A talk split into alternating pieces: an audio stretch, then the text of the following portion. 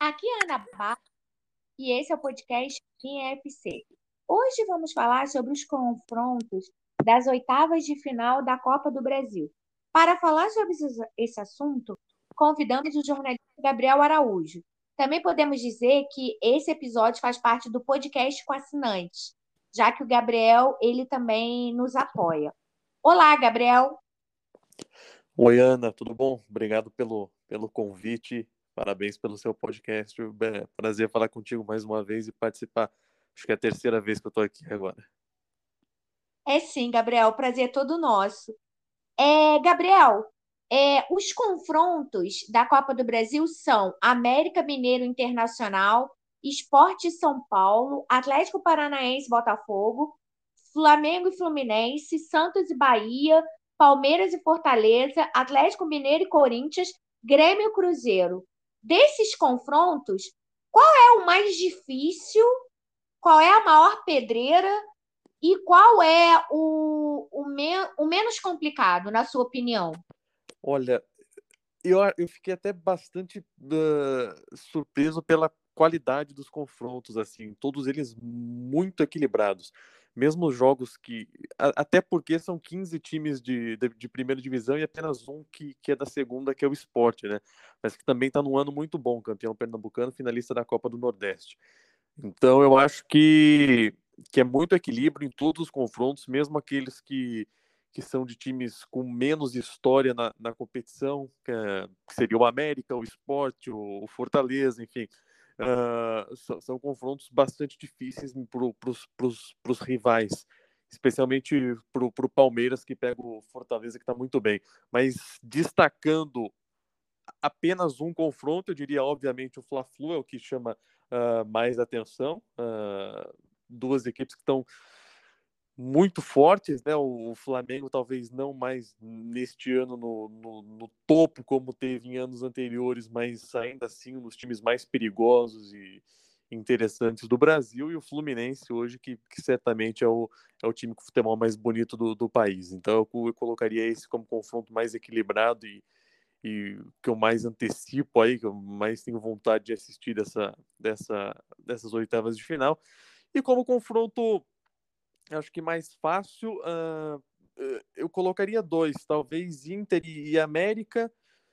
O América também não está no ano fantástico, e São Paulo Esporte, justamente pelo, pelo esporte ser de um time da segunda divisão, mas não sem desprezar de nenhuma forma. Acho que são dois confrontos uh, até equilibrados. Mas, enfim, se, se tivéssemos que colocar, acho que colocaria esses dois. Uh, destacando especialmente o, o esporte, que é um time de, de segunda divisão hoje. É, eu também destacaria o Fla-Flu, é, principalmente o Fluminense, né, depois que meteu é, 5 a 1 no River Plate pela Libertadores, né, com hat-trick do Cano, o time do Diniz, né, ele contra o Fortaleza, aí acabou sendo goleado. É um time de altos e baixos, mas realmente tem praticado o futebol mais bonito. O Flamengo, né, apesar de ter trocado de técnico, agora ser o Jorge Sampaoli, forte, né, que vem forte desde 19, apesar de que os jogadores, atletas é, como Rodrigo Caio é, não estão numa melhor fase, né? Mas é um time sempre forte. Eu concordo com você. É, eu acho também que o outro confronto que pode ser complicado é Atlético Mineiro e Corinthians, né? O Galo do Cudê, que não se equilibrou ainda, tem o Hulk, Paulinho, uma boa dupla, e o Corinthians, que acaba de contratar o Pô Fechou, né? O Luxemburgo. O Corinthians, depois daquela polêmica do, do caso de estupro do Cuca, aí pensou em Roger Machado, mudou de ideia, voltou atrás, o Corinthians perdidaço acabou contratando o Vanderlei Luxemburgo. Também acho o Grêmio e o Cruzeiro um, um duelo interessante, né? Os dois vindo da Série B e agora na Série A, também tentando se fortalecer. É, Gabriel, desses duelos, você cravaria quem passa para as quartas? Esporte São Paulo. Difícil, difícil cravar, né? Mas, mas acho que dá, acho que dá São Paulo, como eu disse, Uh, São Paulo é favorito, mas duelo equilibrado também. Como eu, como eu destaquei, o esporte no ano muito bom, né? Uh, campeão pernambucano, está na final da Copa do Nordeste contra o, contra o Ceará, então se o São Paulo não, não abrir o olho, corre risco de ficar de fora também. Até porque o ano do São Paulo não é lá grande coisa até agora, né? O Dorival tem bastante trabalho por lá. Mas eu, eu chutaria São Paulo como palpite. É, eu também. Atlético Paranaense e Botafogo. Botafogo atualmente é o líder do Campeonato Brasileiro com 100% de aproveitamento, grandes atuações de Chiquinho Soares e do goleiro Lucas Perry. É um jogo bem equilibrado também, mais um para essa lista. Eu acho que, apesar desse grande momento do Botafogo, eu chutaria Atlético Paranaense. É um time mais cascudo, que já vem de, uh, de, uma temporada mais ou menos com o mesmo time em que, em que eles chegaram à final da, da Libertadores contra o Flamengo, já tem essa experiência de mata-mata, já tem experiências em, anteriores muito boas em Copa do Brasil. O Botafogo ainda é um time mais em formação, eu vejo. Então, acho que eu, eu chutaria Atlético Paranaense, que também está jogando muito bem é, eu cravaria Botafogo. Fla-Flu, o jogo sensação é, das oitavas. Bom, depois do Campeonato Carioca, das dificuldades que o Flamengo tem tido recentemente de passar pelo Fluminense e, e do futebol sensacional que o Fluminense está jogando, né? Acho que hoje é, é inegável para qualquer pessoa dizer que é o futebol mais bonito do Brasil. Uh, eu chutaria Fluminense. É, eu diria até que é a minha torcida, assim. Acho que toda, toda, toda pessoa que, que gosta de um futebol bem jogado hoje está tá torcendo pelo sucesso do, do Fluminense. Então, uh, uh, eu, eu, colocaria o Fluminense. É, eu também cravo o Fluminense. Santos e Bahia. Santos e Bahia é um jogo difícil também, porque embora o, o Santos tenha uh, um pouco mais de história no, na, no torneio do que o Bahia, é, também não está numa fase maravilhosa, né? Então é um jogo bem equilibrado. Eu, eu chutaria Santos, mas com, com dificuldade, viu? Passando ali na, na bacia das almas, eu diria. Palmeiras, eu também, eu também aposto no Santos. Palmeiras e Fortaleza. Outro jogo bem legal, né? O Palmeiras com, com bem mais história, o Palmeiras que, que, que vem mais um ano excelente com, com o Abel Ferreira, é realmente um time excepcional. Uh, chutaria Palmeiras, mas também não vai ser nada mamão com açúcar. O Fortaleza é um time muito, muito bom e duro de, de, de se bater com, com o Voivoda. Você mesmo destacou a goleada que eles enfiaram no, no, Fluminense, né? E o próximo confronto aí do time é contra o, contra o Corinthians. Vamos ver no que vai dar. É, eu também aposto no Palmeiras. Atlético Mineiro e Corinthians. Ah, esse eu não queria nem falar sobre, né?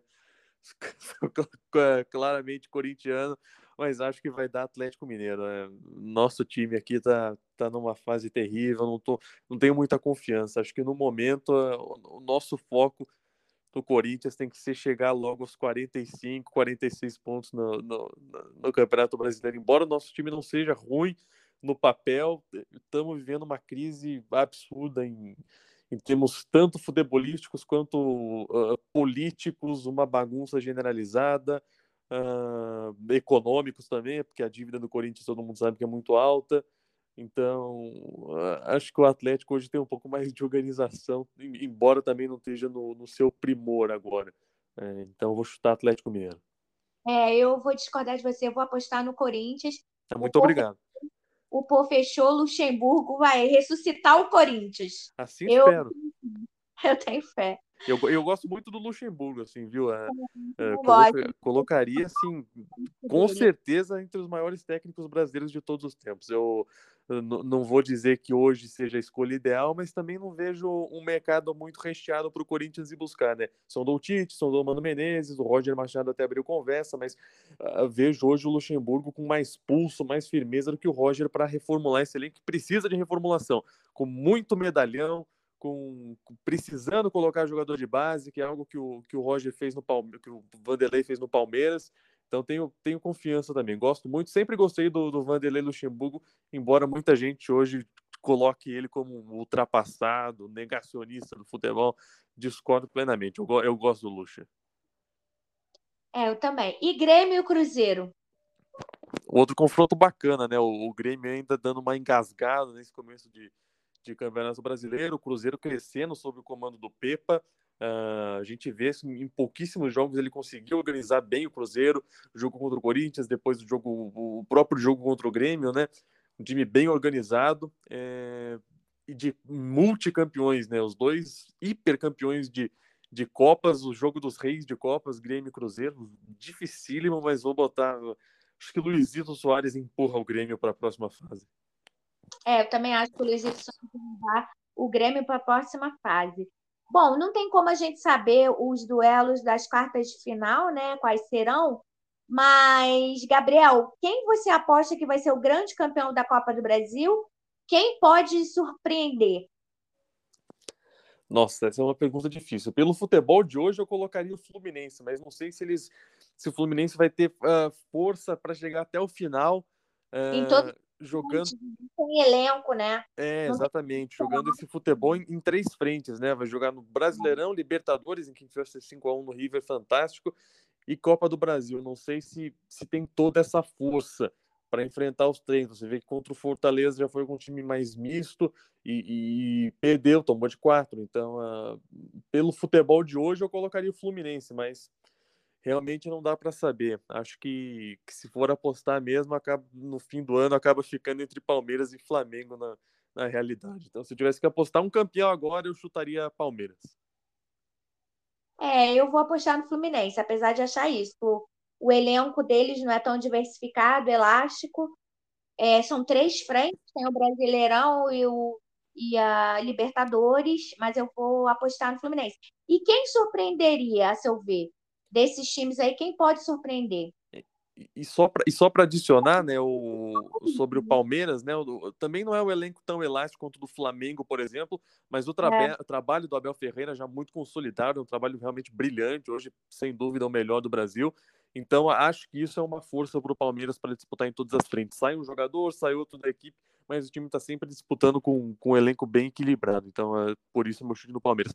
Em termos de surpresa, eu acho que tem pouco espaço, viu, para alguma surpresa. Acho que uh, no fim das contas são todos, tirando esses elencos e, e, trabalhos mais espetaculares, são todos times bem equilibrados uh, entre eles, né? Então, uh, hoje eu colocaria o Corinthians como surpresa. Eu, eu, já postei no Atlético Mineiro para se classificar, mas assim, o Corinthians jogando futebol ruim, mesmo assim você nunca pode desprezar, né? Um time que, por exemplo, chegou à final da Copa do Brasil do, do ano passado, tem bons jogadores, Yuri Alberto, Roger Guedes, o Cássio, o, o Renato Augusto deve voltar logo.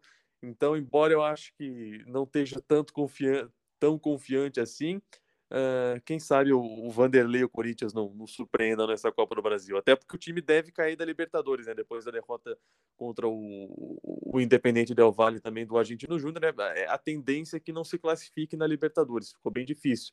Então seria rebaixado, entre aspas, para a Sul-Americana e jogaria a Copa do Brasil e o Brasileirão. Ainda é um calendário cheio para um time em crise é difícil, mas quem sabe pode surpreender o Corinthians. É, eu já acho que quem pode surpreender é o Botafogo. Eu acho que o Botafogo pode surpreender.